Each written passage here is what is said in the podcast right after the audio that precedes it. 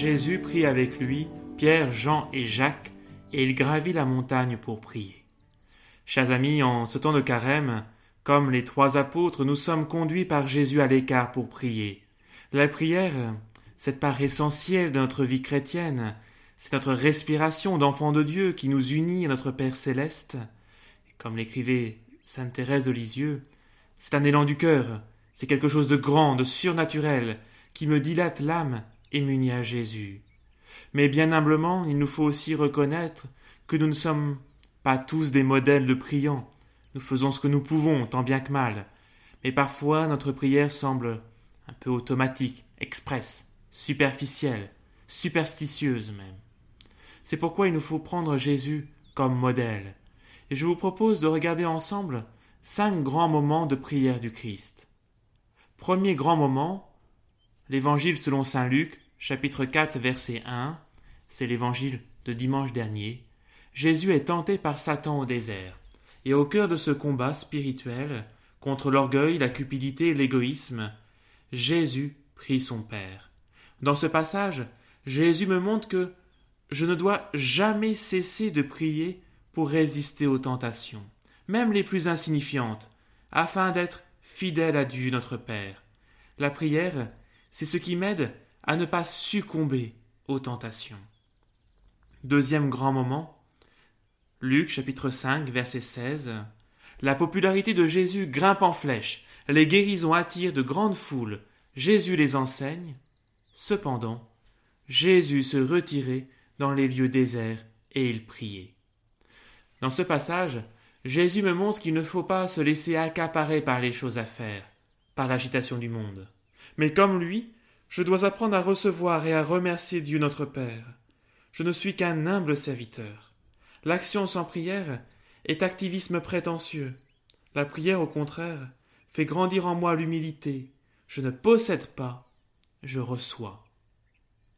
Troisième grand moment, Luc chapitre 6 verset 12, la foule ne cesse de grandir, et Jésus monta dans la montagne pour prier Dieu toute la nuit.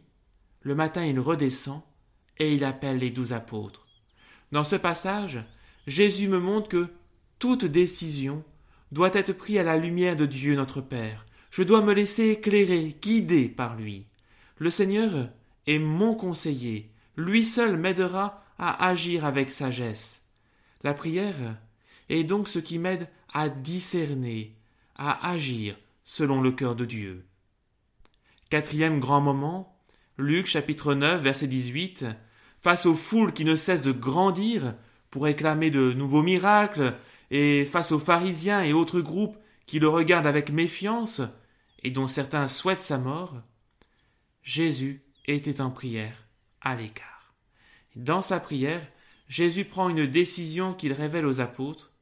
Il faut que je monte à Jérusalem, les autorités me refuseront et me mettront à mort, mais mon Père me rendra la vie. Dans ce passage, Jésus assume sa vocation et répond au projet de Dieu notre Père. Et de la même manière, de la même manière, la prière me fera découvrir le projet de Dieu pour ma vie. La prière permet de répondre à sa vocation. Enfin, cinquième grand moment, c'est l'évangile de ce jour. Jésus prit avec lui Pierre, Jean et Jacques, et il gravit la montagne pour prier. Pendant qu'il priait, l'aspect de son visage devint autre, et son vêtement devint d'une blancheur éblouissante. Dans ce passage, Jésus est tellement uni à son Père dans la prière qu'il en apparaît dans toute sa gloire. De même, nous qui sommes pécheurs, la prière nous transforme au plus profond de notre âme. Elle a pour but de nous faire croître vers l'objectif de toute vie, la sainteté. Souvent, on associe la sainteté avec l'absence de certains traits, comme le mensonge, la colère, l'immoralité, ou mieux encore, par la présence des vertus, la bonté, la patience, la générosité, etc.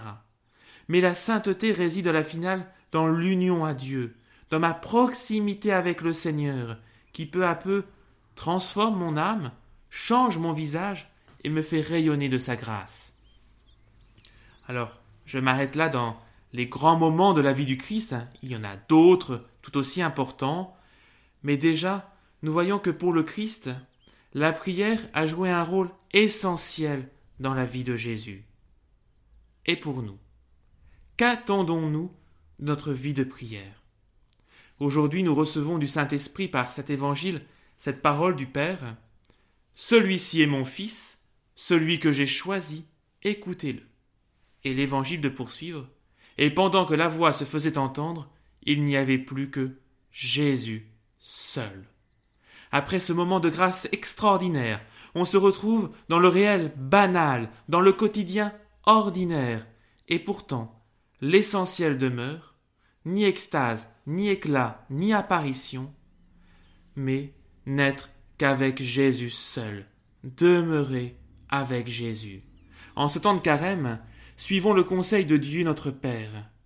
Écoutons le Christ, écoutons le Christ.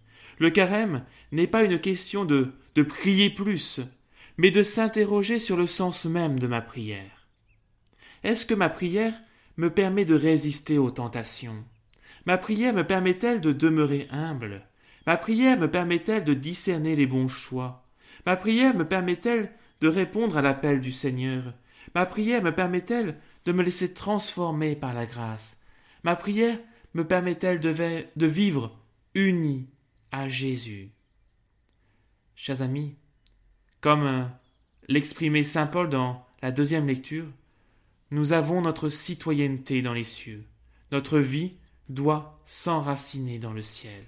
Alors je vous invite, chers amis, en cette deuxième semaine de carême, à le temps d'être avec Jésus, à prendre le temps de méditer sur le sens même de la prière.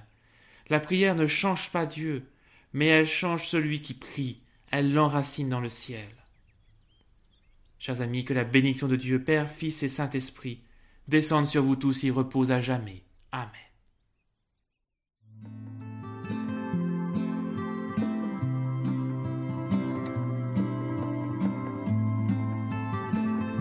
Écoutez la parole du jour chaque jour sur Catoglade.